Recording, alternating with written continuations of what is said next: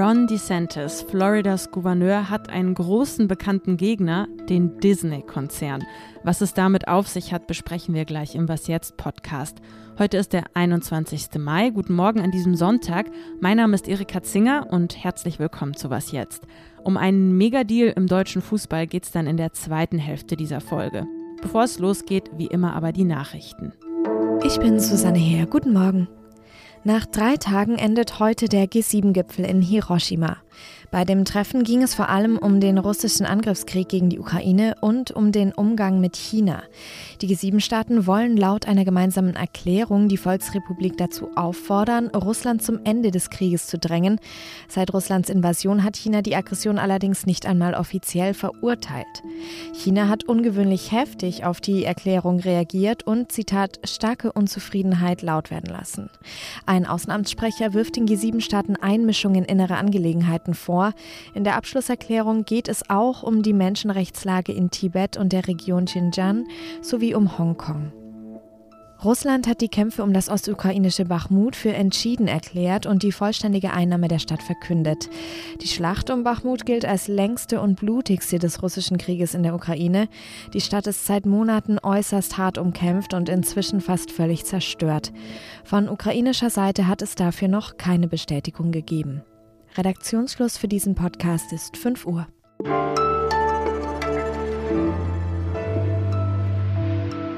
Eine Lehrerin will ihren SchülerInnen eine Pause gönnen, nach vielen Prüfungen. Also zeigt sie ihnen einen Disney-Film. Später drohen ihr dann womöglich Konsequenzen, denn der Film, der zeigte eine schwule Figur. Passiert ist das vor kurzem in Florida. Die Behörden ermitteln gegen die Lehrerin. Geprüft wird jetzt, ob sie gegen das sogenannte Don't Say Gay-Gesetz verstoßen hat. Ron DeSantis, der Gouverneur von Florida, ist für dieses Gesetz verantwortlich. Es besagt, dass an Grundschulen nicht über sexuelle Orientierung oder Geschlechtsidentität gesprochen werden darf. Mit Johanna Roth spreche ich nun darüber. Sie berichtet für Zeit Online aus den USA. Hallo Johanna. Hallo Erika. Ein Gegner von DeSantis, wenn man so will, und von diesem Gesetz hat ja jetzt nun ernst gemacht, und zwar Disney. Der Konzern, der streicht in Florida fürs erste Investitionen in Höhe von einer Milliarde Dollar. So viel wollte Disney dort nämlich für einen Campus ausgeben. Was denkst du, hat dieser Schritt von Disney Potenzial, da tatsächlich zu einem Kurswechsel zu führen oder in irgendeiner Weise ein Druckmittel zu sein? Das wird sich noch zeigen. Bisher hat Ron DeSantis sich ja ziemlich betont gleichgültig gezeigt gegenüber der Kritik von Disney, obwohl das natürlich ein wahnsinnig äh, wichtiger Arbeitgeber ähm, und Tourismusfaktor ist in seinem Staat.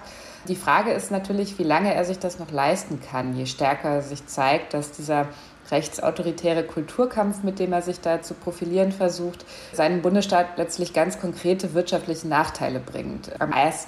Juli zum Beispiel tritt ein anderes Gesetz in Kraft, das auf sogenannte Undocumented Immigrants zielt, also Eingewanderte ohne Aufenthaltsstatus. Von denen gibt es in Florida besonders viele. Und Arbeitgeber fürchten jetzt, dass ihnen die Arbeitskräfte ausgehen, weil sie so hohe Strafen fürchten müssen. Das könnte also auch noch für ziemlichen Druck auf DeSantis sorgen.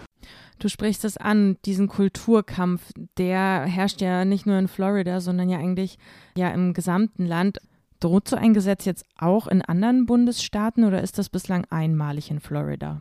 Wie du sagst, dieser Kulturkampf, von dem ich gerade gesprochen habe, den hat ja nicht DeSantis exklusiv, auch wenn er ihn mit besonderem Eifer verfolgt. In Alabama und Arkansas tatsächlich gibt es ganz ähnliche Gesetzesreformen wie das sogenannte Don't Say Gay Gesetz in Florida. Und das Klassenzimmer oder die Schulbücherei, das sind ja so zwei Sachen, die sehr beliebt sind bei den Republikanern als Austragungsort dieses von ihnen inszenierten Kulturkampfs. Die sind natürlich auch in anderen Bundesstaaten populär. Tennessee zum Beispiel ist ganz vorne dabei und auch andere Staaten, in denen die Republikaner gegen alles vorgehen, was sich irgendwie als woke verunglimpfen lässt. Also zum Beispiel ähm, Aufklärung über Sexualität, über Geschlechtsidentitäten, über queere Familien, ähm, aber auch Transpersonen sind ganz häufig Zielscheibe dieses Kulturkampfs und dieser Angriffe. Und jetzt kommen wir mal vom Kulturkampf zum Wahlkampf. Ron DeSantis will in Kürze auch seine Präsidentschaftskandidatur für 2024 bekannt geben. Hat er da noch die größten Chancen gegen Donald Trump zu bestehen?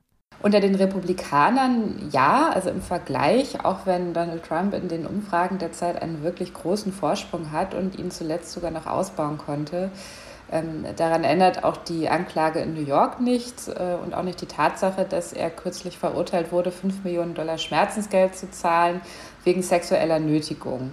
Nikki Haley, die ja schon Mitte Februar ihre Bewerbung für die Präsidentschaftskandidatur der Republikaner bekannt gegeben hat, die ist weit abgeschlagen auf dem dritten Platz. Aber DeSantis, der war ja schon wesentlich populärer, als das jetzt ist. Die Frage ist also, ob er so ein bisschen den richtigen Moment verpasst hat, um Trump anzugreifen und ob er das noch einholen könnte. Danke dir, Johanna, erstmal für den Moment und liebe Grüße in die USA. Sehr gern. Liebe Grüße zurück.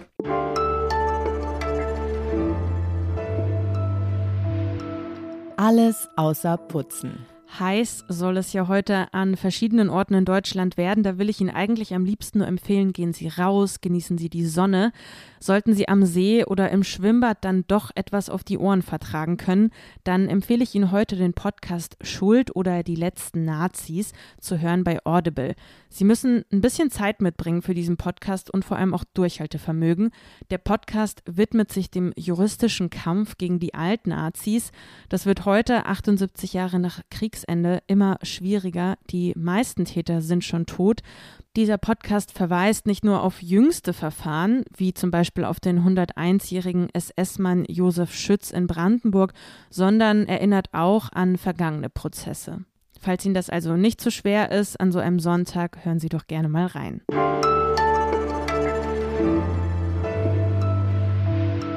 Seit einiger Zeit ist die Südtribüne von Borussia Dortmund ein Ort des Protests. Da sah man jetzt in der Vergangenheit immer wieder unbequeme, kritische Spruchbänder. Die richteten sich zum Teil gegen Hans-Joachim Watzke, den Geschäftsführer von Borussia Dortmund. Ja, und dann kursiert da noch so eine Zahl, zwei Milliarden Euro. Es geht um die deutsche Fußballliga, um mächtige Männer und eben diese große Summe Geld und einen Megadeal. Klingt alles ein bisschen wie ein Krimi. Zeit Online ist diesem Krimi mal nachgegangen und hat recherchiert. Was es damit genau auf sich hat, das lasse ich mir jetzt von meinem Zeit Online Sportkollegen Oliver Fritsch erklären. Hi Oliver. Hallo Erika. Also zwei Milliarden Euro, ganz schön viel Geld. So viel Geld kann ich mir gar nicht vorstellen. Wofür braucht der deutsche Fußball jetzt so viel Geld und worum geht es eigentlich bei diesem Deal? Der deutsche Fußball braucht natürlich immer Geld, weil Fußballer viel verdienen, aber auch die Leute auf der Geschäftsstelle. Und der deutsche Fußball will international wettbewerbsfähiger werden. In den europäischen drei Finals steht keine deutsche Mannschaft. In der Champions League nicht mal im Halbfinale. In der Bundesliga wird Bayern München immer Meister. Das ist ein Problem. Deswegen ist die Bundesliga auf der Suche nach Kapital und das, das plant sie wie folgt. Ähm, sie möchte die internationalen Medienerlöse für die nächsten 20 Jahre verpachten an einen Kapitalgeber, indem sie 12,5 Prozent der Anteile daran veräußert. Dafür nimmt sie zwei Milliarden jetzt ein. Das heißt, das ist ein Vorgriff auf zukünftige Einnahmen, denn dann muss die Liga ja immer 12,5 Prozent abtreten von diesen internationalen Medienerlösen, die dann von anderen Fernsehsender kommen. Sprich, es ist ein Vorgriff auf künftige Einnahmen. Wer sich für die Details interessiert, kann ja unsere Recherche lesen. Das klingt nach sehr viel Geld, wenn man dann aber denkt, das gilt für 20 Jahre, so lange läuft die Frist, ist es vielleicht am Ende auch gar nicht mehr so viel, wenn man überlegt, welche Summen ja im Profifußball fließen. Hm, es finden nicht alle Leute diesen Deal so super. Was ist denn die größte Gefahr in diesem Deal? Die Kritiker, die bestehen hauptsächlich aus Fans. Du hast die Südtribüne angesprochen, aber ich höre auch Kritik von Vereinen, insbesondere von kleinen Vereinen aus der Bundesliga oder auch aus der zweiten Liga, denn die zählt ja auch dazu.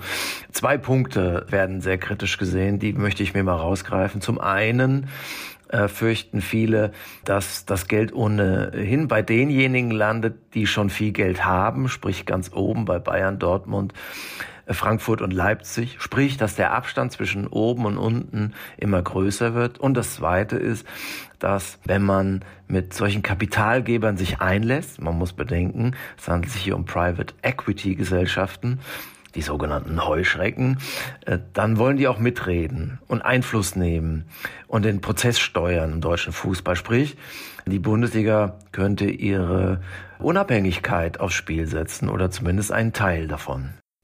Ja, und in diesem Zusammenhang wurde ja bereits versichert, dass der Investor keinerlei Einfluss auf die Entscheidung der DFL nehmen wird, wie zum Beispiel den Spielplan. Wie glaubwürdig ist denn das? Ich glaube, dass das schon das Ziel ist und dass das jetzt auch in den Verhandlungen angesprochen wird, denn die äh, Verantwortlichen, die den Prozess leiten, Aki Watzke, Axel Hellmann von Dortmund und Frankfurt, wollen die hoheitlichen Rechte für sich behalten. Sprich, die Anstoßzeiten des Bundesligaspieltags sind ja für viele heilig. Sie haben gesagt, da werden wir uns nicht reinreden lassen. Ob das auch gelingt, ist natürlich eine andere Frage. Kann schon sein, dass Kapitalgeber da viel Einfluss nehmen, auch auf Personalien in Vereinen.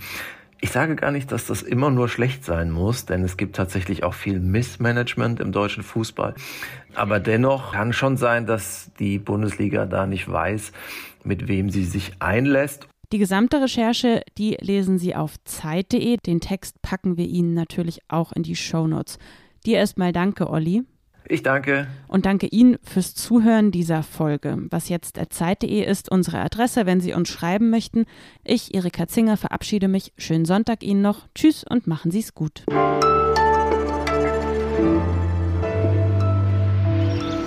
Also ich mache Podcast frei und gehe in die Sonne.